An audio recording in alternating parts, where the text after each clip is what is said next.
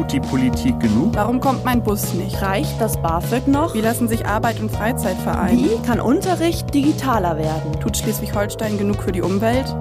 Jung und unerhört. Wir wollen euch eine Stimme geben. Moin und herzlich willkommen bei Jung und Unerhört, einem Podcast der Kieler Nachrichten. Mein Name ist Greta und ich bin Redaktionsvolontärin. In jeder Folge spreche ich mit einem jungen Menschen aus Schleswig-Holstein über ein Thema, das ihm oder ihr besonders am Herzen liegt. Außerdem ist eine Experte oder eine Expertin zu Gast, um das Thema nochmal einzuordnen. Heute haben wir zwei Gäste, Lina und Ben. Beide sind FÖJler. Und unsere Expertin ist Katriona Lenk von der Klimaschutzagentur Eckernförde. Unser Thema, wie schützen wir Schleswig-Holstein vor Klimawandel und anderen schädlichen Umwelteinflüssen?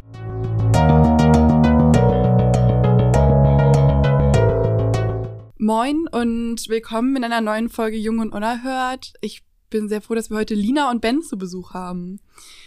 Willkommen im Podcast. Moin. Moin, ja. Moin, ihr beiden. Wir fangen mit unserer äh, Schnellfragerunde an und weil wir heute zwei Gäste haben, ähm, darf jeder einmal antworten. Ähm, können uns einfach eine Reihenfolge aussuchen. Ich sage jetzt äh, Ladies first, erst Lina, dann Ben. Ist okay? Ja. Okay. Einfach mit einem Wort antworten. Wir sind ganz zackig. Ostsee oder Nordsee? Nordsee. Ostsee. Gummistiefel oder Barfuß?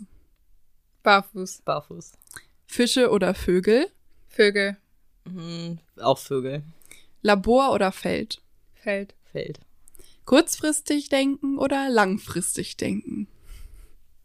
Das ist die Nachdenkfrage. hier. Äh, ähm, langfristig denken. Ja, ich bin auch bei langfristig. Wir denken langfristig. Ja, cool. Ähm, erzählt doch erstmal so ein bisschen, was ihr so macht. Ihr seid beide FÖJler. Ähm, wo macht ihr euer FÖJ? Was macht ihr da so? Und wie seid ihr dazu gekommen? Ähm, ich würde sagen, jetzt darf einfach mal Ben anfangen. Ähm, ja, genau. Ich mache mein FJ in Eckernförde. Zum einen, also ich habe zwei Einsatzstellen. Äh, zum einen beim Ostsee Info Center. Ähm, genau, da ist eben viel in der Ausstellung stehen und mit den Besuchern reden, also viel Umweltbildung. Wir machen auch ähm, so Kescherkurse für Klassen, also genau halt Infos zur Ostsee weitergeben und äh, ja auch ein bisschen um Aquarien und Tiere kümmern. Genau, und ich habe noch eine zweite Einsatzstelle, die ist beim Greenscreen Naturfilm Festival. Ähm, das findet immer im September statt und da bin ich eben ein bisschen in der Planung mit äh, involviert und genau, es gibt auch noch ein äh, Jugendfilmcamp, wo ich mitmache und so Schulkinowoche und genau so verschiedene Aktionen, wo ich eben organisa organisatorisch im Büro mit bei bin. Ja, cool. Und Lina? Ja, ich mache mein FJ beim Michael Otte Institut im NABU in Bergenhusen. Und einerseits betreuen wir da das Telefon, das heißt, jeder, der bei uns anruft, kriegt sozusagen die Freiwilligen an Apparat. Andererseits haben wir auch eine kleine Ausstellung und wir haben viele Mitarbeiter, bei denen wir auch bei den Projekten mitgenommen werden können. Die machen auch viel in Richtung Wattenmeer. Also Bergenhusen an sich liegt nicht am Wattenmeer, aber ich gehöre mit zum FJ Wattenmeer, da die Mitarbeiter viele Projekte auch vor allem zu den Vögeln am Wattenmeer und in der Umgebung machen.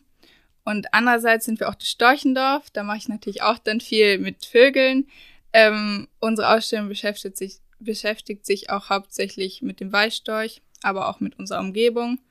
Wir haben auch Moore in der Nähe, da haben wir auch ein paar Projekte zu. Und ich bin auf das FJ gekommen, weil ich gerne noch etwas anderes nach der Schule machen wollte, Freiwilligenarbeit und aber nicht in die soziale Richtung, sondern auch mehr draußen mit der Natur. Und da habe ich einen Dokumentarfilm zum Leuchtturm Westerhever gesehen, der mich total begeistert hat und dann habe ich mich beim FJ Wattenmeer beworben. Ja, cool. Und ihr beide erzählt, also es geht immer so ein bisschen um Umweltbildungsarbeit, also ähm, Menschen, die vorbeikommen, äh, Wissen und ähm, ja, doch Wissen zu vermitteln über ähm, eure spezifischen Gebiete. Also einmal eher Ostsee ähm, und einmal eher Wattenmeer und auch Störche, also auch äh, Fauna. Ähm, was sind denn da so die Dinge, die ihr besonders ansprecht? Also du jetzt sagst Umweltbildung. Was, äh, was kann, was sollten die Menschen da noch lernen? Ähm, also erstmal geht es darum, den eben die Natur und die Umwelt erstmal nahe zu bringen und denen erstmal zu zeigen, welche Tiere, welche Pflanzen gibt es da. Ähm, genau, was lebt in der Ostsee und dann natürlich auch immer so ein bisschen den Umweltaspekt mit reinbringen, also Klimawandel, was für Folgen eben die Erwärmung äh, auf die Ostsee hat, auf die Tiere, die da leben. äh, auch Verschmutzung oder Überfischung und so, genau, das sind auch immer Themen, worüber man dann spricht. Mhm. Wie ist so dein Eindruck, wie ist da so der Bildungsstand? Wie viel wissen die Leute über das Thema? Äh, es ist sehr unterschiedlich. Also manchmal hat man Leute, die wirklich sehr begeistert sind und die irgendwie das erste Mal in ihrem Leben irgendwie einen Seestern sehen, vor allem weil die in der Ostsee auch sehr bunt sind, äh, wo dann die Leute mal fragen, ob die denn wirklich so aussehen und so. Also ja, da gibt's eben viele Leute, die erstmal so grundlegend, äh, dem man erstmal grundlegend ein paar Informationen quasi mitgibt und vor allem sind auch viele Kinder und viele Familien da, äh, wo man dann auch den Kindern erstmal so, ja, möglichst kinderfreundlich ein bisschen was über die Ostsee erzählt. Ähm, es gibt aber auch Leute, die sich da schon ein bisschen mit intensiver beschäftigt haben, wo man dann auch immer viel von denen lernt, wenn die einen dann vor allem zum Beispiel so Angler oder Fischer oder so, wenn man mit denen redet, äh, wenn die einem dann auch irgendwie noch selbst Erlebnisse schildern oder ja, selbst irgendwie ein bisschen was beibringen. Mhm. Angler und Fischer haben vielleicht auch, haben die noch eine andere Perspektive? Also wenn du sagst Überfischung, ähm, wie sieht das denn da aus? Also kommen da dann schon auch mal Leute, die sagen, das ist irgendwie kein, gar kein Problem? Ich habe da irgendwie eine andere Sicht. Also gibt es da auch Konflikte oder? Ähm, also bei uns in Eckernförde gar nicht so viel. Also da sind die Fischer, so wie ich es erlebt habe, auch sehr äh, engagiert und es gibt auch noch so eine freiwillige Vereinbarung bei uns zum Schutz von Schweinswalen und Tauchenten, ähm, genau die eben ja mit geschützt werden, indem zum Beispiel die Netze verkürzt werden, ähm, es so spezielle Warngeräte gibt für Schweinswale, dass sie eben nicht in die Netze schwimmen ähm, und in bestimmten Gebieten dann gar nicht gefischt wird. Ähm, also da sind die Fischer bei uns zumindest sehr hinterher, aber es ist halt in Eckernförde auch eher so die lokale Fischerei. Das heißt, man hat halt keine großen Fischereibetriebe oder so, die nur auf Profit aus sind, sondern man hat halt eben noch so wirklich kleine Fischerboote, die rausfahren. Mhm. Überfischung ist ein Aspekt. Ähm, was sind denn andere Punkte, mit denen du so in Berührung kommst, wenn es um Umweltschutz und Küstenschutz und auch Meeresschutz geht? Ähm, ja, genau. Klimawandel ist natürlich auch immer so ein Punkt, der fällt. Ähm, zum einen ist da eben die Erwärmung an sich, dass dadurch eben sich Tierarten verschieben, also dass die Tiere weiter in den Norden wandern, wenn es eben wärmer wird, dass neue, äh, dass neue Arten in die Ostsee einwandern, die es vorher eigentlich nicht gab. Ähm, genau, außer, außerdem äh, dann eben auch zum Beispiel, dass äh, das Meer ja auch sehr viel CO2 aufnimmt und dadurch wird das Meerwasser dann aber saurer, was dann eben zum Beispiel vor allem für äh, so Muscheltiere und Schnecken und so ähm, gefährlich ist, weil die eben ihre Panzer und ihre Schalen äh, vor allem auch aus Kalk aufbauen und dadurch dann eben, äh, wenn das Wasser saurer wird, das nicht mehr so gut machen können. Ähm, genau, dann auch allgemein, dass Arten verschwinden oder weniger werden. Also beim Hering zum Beispiel ist das Problem, dass äh, der immer früher, durch die Erwärmung immer früher anfängt äh, zu leichen und dadurch kommen die äh, jungen Heringe dann früher auf die Welt, aber da gibt's dann noch kein äh, Futter, also das Plankton und so, das kommt dann erst später. Und dadurch sterben dann die Heringe, wo dann auch nicht unbedingt die Überfischung dran schuld ist, dass es weniger Heringe gibt, sondern dass es allgemein eben auch durch den Klimawandel weniger Heringe gibt. Ähm, genau, und auch irgendwie zum Beispiel das Seegras ist sehr empfindlich und anfällig äh, gegenüber den Veränderungen. Wie ist das im Wattenmeer oder wie erlebst du das ähm, im Allgemeinen einfach auf deiner Einsatzstelle, Lina? Welche Probleme werden da besonders angesprochen oder fallen euch besonders auf? Also ähm, in meiner Einsatzstelle haben wir nicht so einen großen Aspekt von Umweltbildung, natürlich auch. Und wir machen auch Führungen zum Beistorch, aber ich bin in erster Linie auch viel ähm, bei der Datensammlung sozusagen erster Linie ähm, beschäftigt. Und zum Beispiel haben wir auch viel Wiesenvogelschutz bei uns in der Umgebung. Ähm, und da haben wir auch spezielle Vereinbarungen mit ähm, Bauern, also allgemein der Landwirtschaft, dass verschiedene Gebiete im Naturschutz auch ähm, geschützt werden, also dass da nur eine extensive Beweidung stattfindet. Kannst du das kurz erklären? Extensive ja. Beweidung? ähm, also sozusagen, dass nur bestimmte Zeit und auch nur eine bestimmte Menge von Vieh auf der Weide steht, die das Gras dann auch kurz halten, dass dann auch viele Wiesenvögel dort gut brüten können oder dass ähm, Bauern mit der Maat, also sozusagen warten, bis sie verschiedene Sachen mähen oder ernten.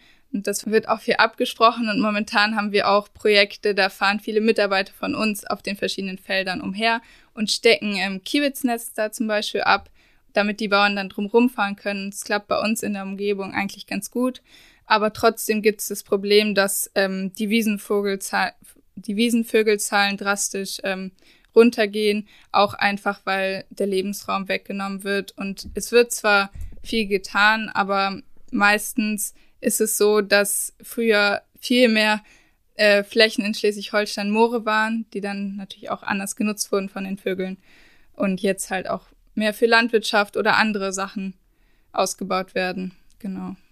Du hast gesagt, ihr habt schon viele Projekte, um Wiesenvögel zu schützen.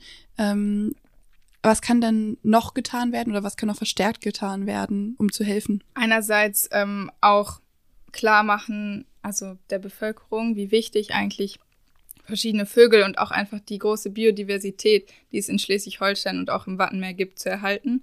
Ähm, da wird auch viel in der Umweltbildung getan, aber ich habe das Gefühl, dass vielen einfach auch nicht klar wird, was, wie viele Arten es eigentlich in Schleswig-Holstein gibt und wie viele coole Arten wir hier haben.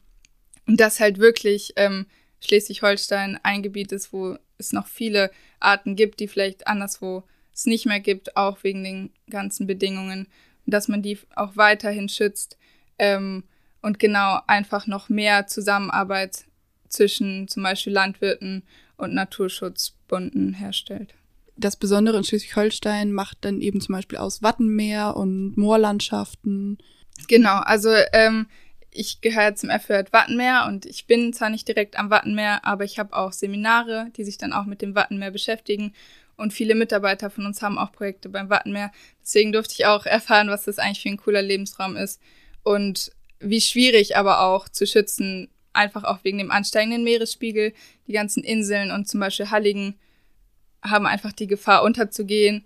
Also ein Seminar hatte ich auch auf Hallig-Hoge und da haben wir uns auch mit dem Thema steigender Meeresspiegel durch Folgen des Klimawandels beschäftigt und was es eigentlich auch für diesen besonderen Lebensraum bedeutet. Mhm. Ähm, und genau, also es ist sehr schwierig, das jetzt noch umzukehren und wir müssen einfach unser Bestes tun, den zu erhalten und vielleicht also den steigenden Meeresspiegel auf jeden Fall nicht mehr als unnötig steigen zu lassen. Ja. Wie sieht das in Eckernförde aus? Max, hast du noch was zu ergänzen? Also was auf jeden Fall ein Unterschied zur Nordsee ist, da ist, dass äh, an der Ostseeküste sehr wenig Küstenschutz betrieben wird. An der Nordsee hat man ja eigentlich überall die Deiche, die ja zumindest vor so ein bisschen Anstieg schützen. Ähm, und in der Ost im Ostseegebiet ist das eben gar nicht der Fall. Das heißt, wenn da der Meeresspiegel ansteigt, dann hat man keinen Schutz. Also wir haben in Eckernförde vielleicht irgendwie so zwei, drei Meter und dann ist die äh, Innenstadt überflutet. Hm, dann war es das mit ähm, Eckernförde. Ja. Genau. Also das muss auf jeden Fall an der Ostseeküste beim Küstenschutz richtig viel getan werden, weil halt momentan kaum irgendein Schutz vorhanden ist. Ja. Wie schätzt ihr denn die Lage ein? Unternimmt die Politik genug, um diesen Schutz voranzutreiben? Also es gibt viele Projekte, ähm, vor allem bei uns, die den Wiesenvogelschutz oder wir haben jetzt auch ein neues Projekt zum Zwergschwan. Da wird auf jeden Fall viel getan, aber es muss noch ähm, einerseits mehr getan werden und auch andererseits mehr kommuniziert werden und dass die verschiedenen Projekte auch miteinander vernetzt werden.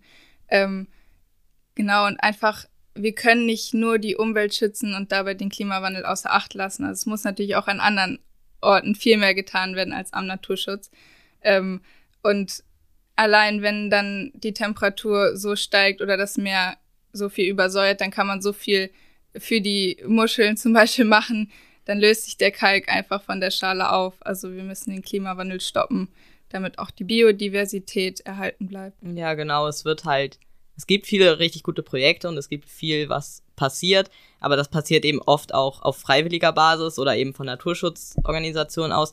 Und es gibt eben vieles, was von der Politik noch äh, weiter vorangetrieben werden muss und wo die Politik eben auch ja Richtlinien und gegebenenfalls auch Verbote ähm, setzen kann und muss, weil das eben nicht in der Hand von den einzelnen Menschen liegt und wo die Politik in der Verantwortung ist, sich drum zu kümmern, was eben nicht einfach nur durch irgendwelche Projekte, die sich eben auch noch besser vernetzen müssen, ähm, gestemmt werden kann. Ihr habt euch jetzt beide für ein FEJ entschieden. Das geht ja nur ein Jahr lang. Ähm, wenn das im Sommer vorbei ist, wisst ihr schon, was ihr danach machen wollt? Ähm, also ich habe vor, Biodiversität und Ökologie zu studieren. Also ich will auf jeden Fall in der Richtung bleiben.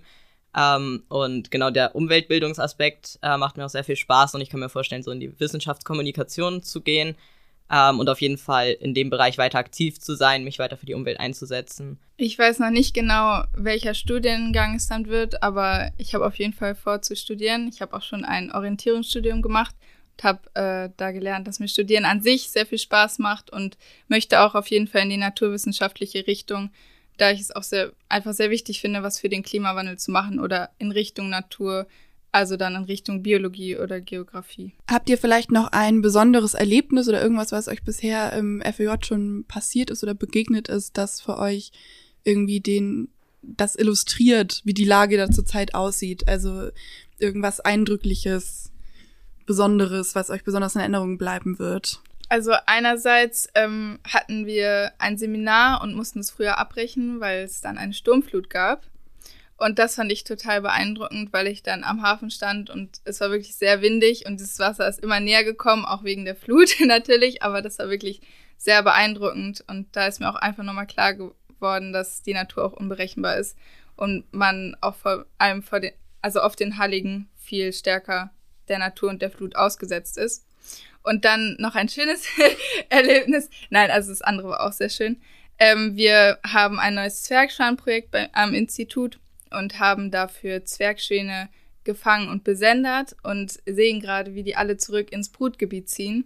Und das ist wirklich, also das wird mir für immer im Gedächtnis bleiben. Das war echt sehr schön. Ich hatte jetzt, habe jetzt gerade nicht so ein konkretes Erlebnis im Kopf, aber insgesamt ist mir auf jeden Fall bewusst geworden, wie viele Leute es gibt, die sich äh, auch für den Umweltschutz und Klimaschutz einsetzen und dass man ja bei den ganzen Freiwilligen einfach so viele Leute kennengelernt hat, die sich eben äh, für irgendwelche Projekte einsetzen und auch bei der Arbeit habe ich einfach richtig viele Menschen kennengelernt, die sich eben für die Umwelt einsetzen und habe bei Vorträgen teilgenommen und so. Und ich finde, das gibt auch nochmal so ein bisschen Mut, dass auch wenn eben politisch noch viel gemacht werden muss, dass es trotzdem viele Menschen gibt, die da hinterher sind und auch wenn so die Minderheit immer die lauteste ist und man viel, äh, die lauteste ist und man viel mitbekommt, äh, was eben auch schief läuft, ist es trotzdem auch so ein bisschen was, was mir Mut gegeben hat, dass es, wenn man da weiter dran bleibt, dass sich zumindest was ändern kann und dass es eben auch viele Leute gibt, die da hinter einem stehen. Wenn ihr morgen vor das Landeshaus gehen würdet, um zu demonstrieren, um da mal äh, anzumerken, was, was schief läuft, eurer Meinung nach, ähm, und ihr dürftet ein Plakat schreiben, ihr müsst es zusammenschreiben, mit Papiermangel hier, ähm, was würdet ihr auf euer Plakat schreiben? Ähm, wir wollen auf unser Plakat schreiben, dass es klare Lösungen für die Umwelt statt leere Versprechungen der Politik geben soll, ähm, vor allem für den Naturschutz und dass es da auch weiterhin viele gute Projekte gibt. Vielen Dank, Lina und Ben, dass ihr heute im Podcast wart und uns ein bisschen was äh, über eure Arbeit und eure Einsatzstellen erzählt habt. Ja, vielen Dank für die Einladung. Ja, vielen Dank.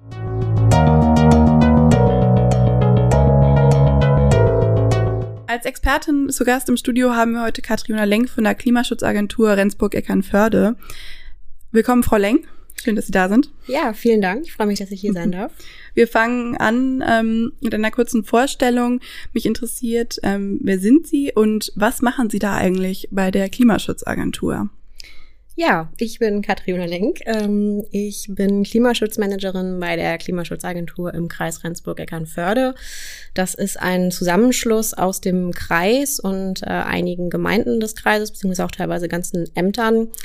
Und äh, unsere Aufgabe ist es im Grunde, ähm, die Gemeinden bei der Umsetzung von Klimaschutzmaßnahmen zu beraten. Das Problem ist einfach, dass gerade kleine Gemeinden oftmals ähm, einfach nicht so die Kapazität haben ähm, oder das Know-how haben, eben da wirklich selbstständig Klimaschutzmaßnahmen umzusetzen ähm, oder eben auch Fördermittel zu beantragen, was eben auch ein sehr wichtiger Pfeiler dabei ist. Und wir unterstützen eben einfach die Gemeinden ähm, bei, ja, machen Fördermittelberatungen, ähm, schreiben auch Anträge oder unterstützen sie bei den Anträgen und ähm, ja, fungieren auch so ein bisschen als Ideengeber einfach für mögliche Projekte im Bereich Klimaschutz. Wir fangen ganz allgemein an. Was ähm, macht die Umwelt in Schleswig-Holstein? Was macht unsere Region so besonders und schützenswert und welche Probleme haben wir besonders hier vor Ort, um die sich gekümmert werden muss im Zusammenhang Umwelt, Klimaschutz? Ja, also wie man immer so schön hier in Schleswig-Holstein sagt, wir sind das Land zwischen den Meeren. Ähm, also ja, wir sind letztendlich geprägt von Meer und Küste. Dadurch ähm, haben wir natürlich auch einfach besondere Herausforderungen, was den Klimawandel angeht und ähm, macht sich der Klimawandel eben auf besondere Weise bemerkbar. Eben den steigenden Meeresspiegel merken wir hier. Und ähm, dadurch ist es eben auch wichtig, die ähm, Gemeinden, gerade die, die eben am Meer liegen, ähm, darauf vorzubereiten, eben mit dem steigenden Meeresspiegel und eben auch anderen mit, mit extremen Wetterereignissen umzugehen. Ähm, als Beispiel kann man halt auch immer gut Sylt nennen, wo ja jedes Jahr so sogenannte Sandvorspülungen stattfinden, ähm, weil einfach immer mehr Sand abgetragen wird und gerade solche Extremwetterereignisse wie jetzt die Stürme im ja, an, Anfang des Jahres, Januar, Februar, haben dann nochmal extrem viel Sand abgetragen und das ist eben ja so ein, so ein sehr konkreter Bereich für Schleswig-Holstein. Ähm, was man sonst vielleicht noch nennen kann, ähm, sind die Moore. Wir haben ja einige Moore und ähm, Moore sind sehr, sehr wichtig für den Klimaschutz, für den, ja, für den Klimawandel, für den Klimaschutz, ähm, weil sie eben sehr, sehr viel CO2 einspeichern. Also sie können ähm, ungefähr sechsmal so viel CO2 speichern wie beispielsweise Wälder.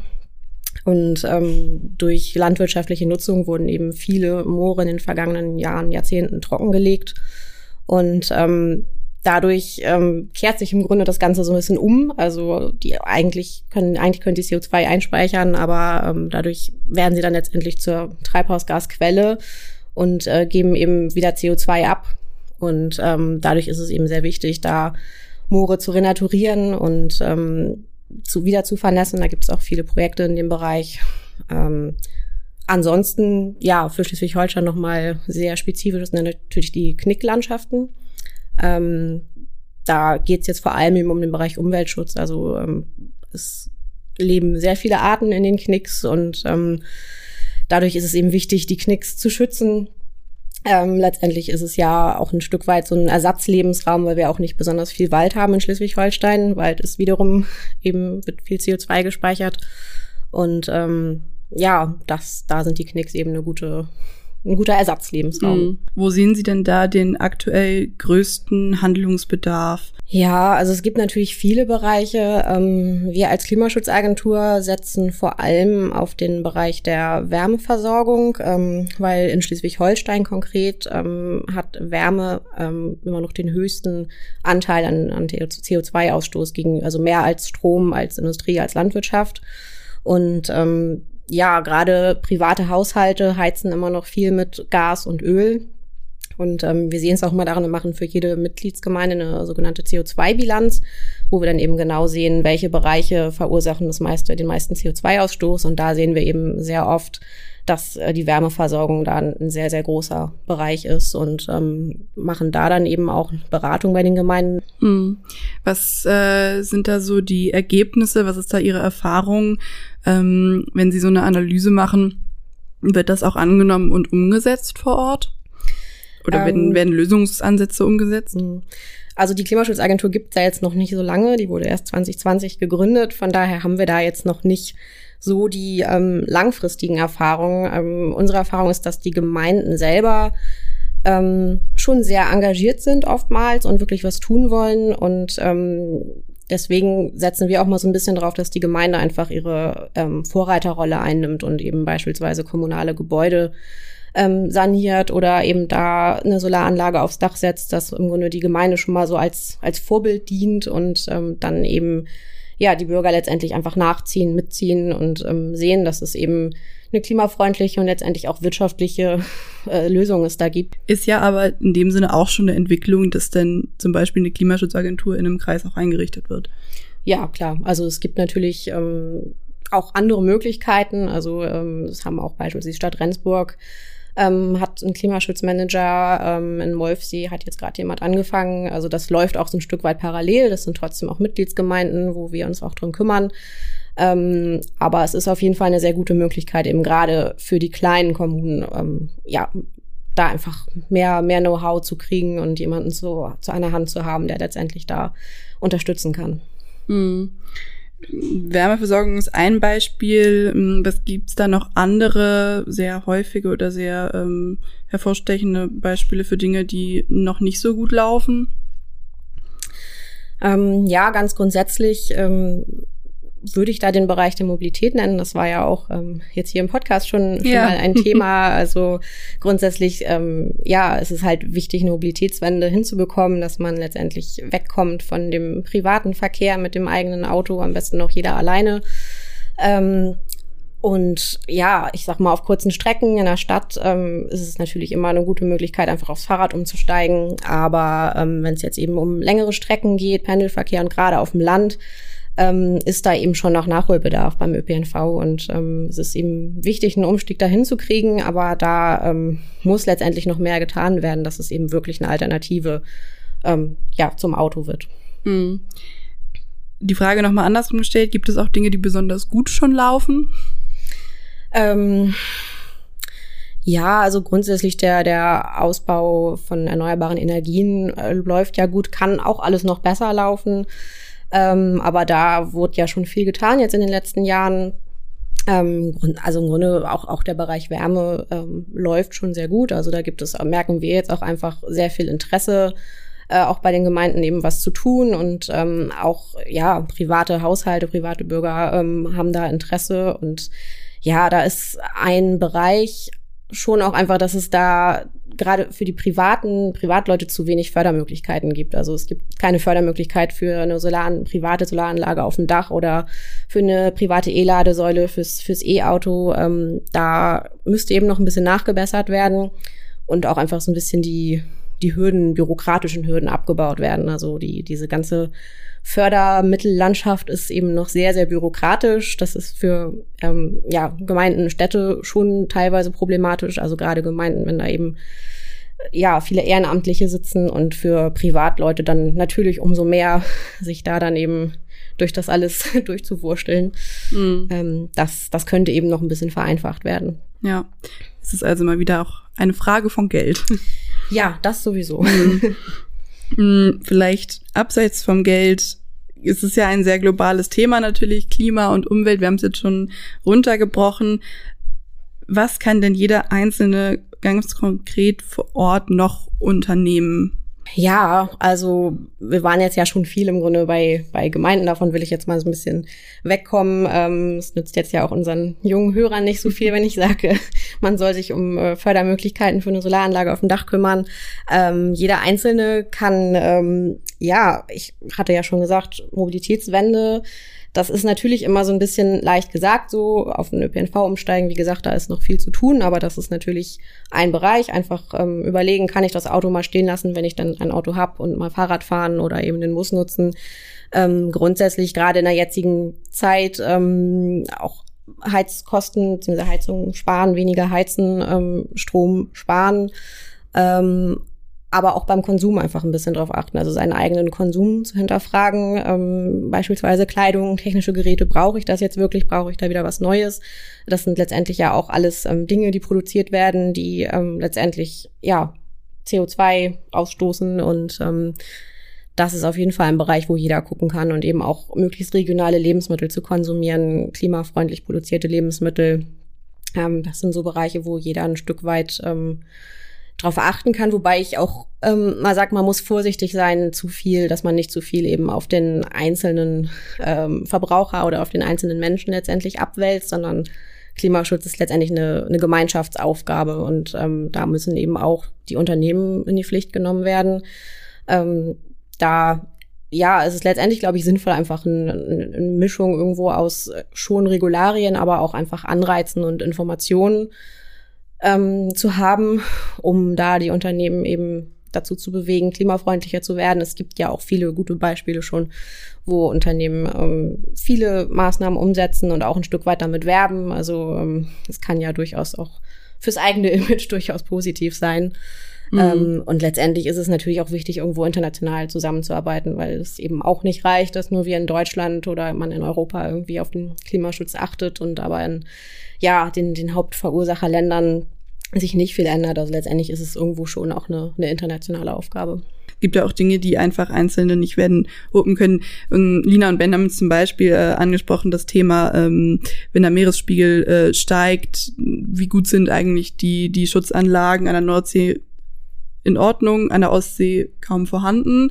Mhm. Ähm, Ben hat zum Beispiel äh, angesprochen, wenn das Meer äh, zu viel steigt, dann war es das mit der Innenstadt von Eckernförde. ja. ähm, das sind natürlich Dinge, die kann ein Einzelner nicht lösen. Das sind äh, politische Entscheidungen, die getroffen werden müssen.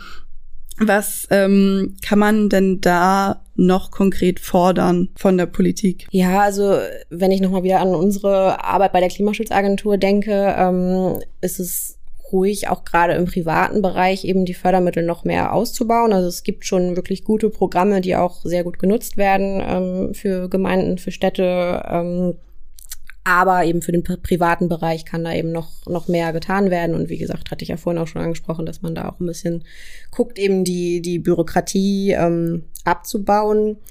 Ähm, was ja gerade in diesem aktuellen Kontext mit den politischen Ereignissen in Europa ähm, ein wichtiger Punkt ist, ist eben auch die, die Unabhängigkeit von ausländischer Energie, ausländischem Gas ähm, dass da auch einfach noch mehr drauf gesetzt wird, eben wirklich unabhängig zu werden. Und die Politik möchte ja jetzt auch schon die, die Bürger entlasten, ähm, möchte beispielsweise die, oder ist ja auch schon passiert, die Spritpreise eben wieder zu senken, Spritpreisbremse.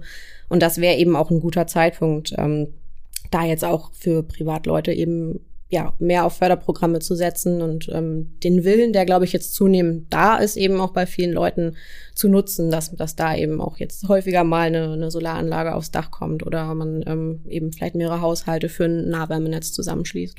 Mhm. Viele junge Menschen, ähm, gerade junge Menschen, nicht nur, aber viele junge Menschen organisieren sich ähm, immer mehr in Bewegungen, wie natürlich zum Beispiel Fridays for Future. Wie schätzen Sie diese Entwicklung denn ein?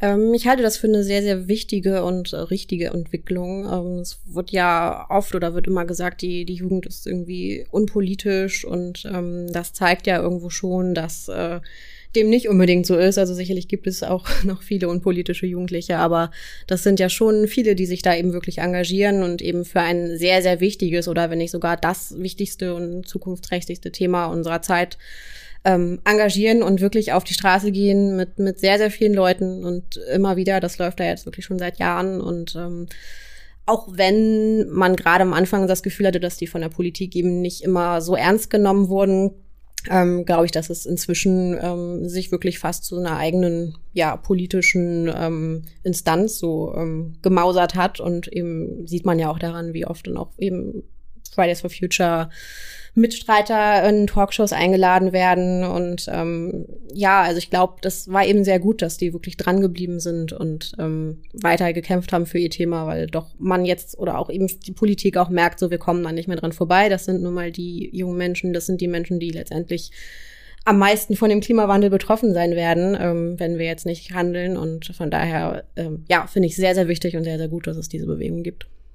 Lina und Ben haben auf ihr Protestplakat geschrieben, Lösungen für die Umwelt statt Versprechungen der Politik.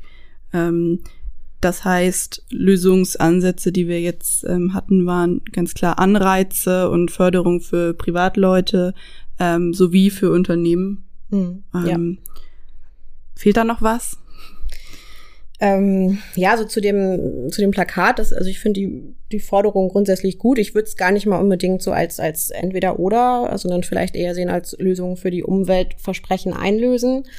Ähm, und ja, was man sonst noch ähm, ein bisschen auch sozusagen immer Eigeninteresse, ähm, mehr Personal stellen, auch für den Klimaschutz. Ähm, weil wie gesagt, das Problem haben wir ja nicht nur bei uns, wo wir jetzt diese Klimaschutzagentur gegründet haben im Kreis Rendsburg-Eckernförde, sondern eben auch in vielen anderen Orten, dass der Wille zwar da ist, so, aber einfach ähm, nicht genug Kapazität, nicht genug Know-how da ist, um Klimaschutzmaßnahmen umzusetzen. Und ähm, dafür wären eben noch mehr Personalstellen ähm, auf jeden Fall eine sehr gute Sache.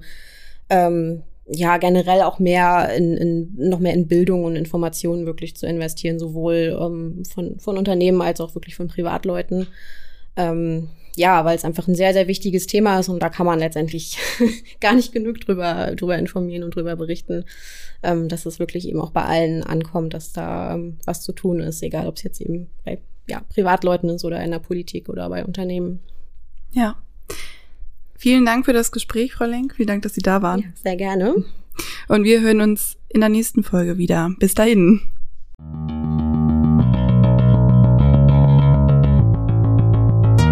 Das war Jung und Unerhört, ein Podcast der Kieler Nachrichten.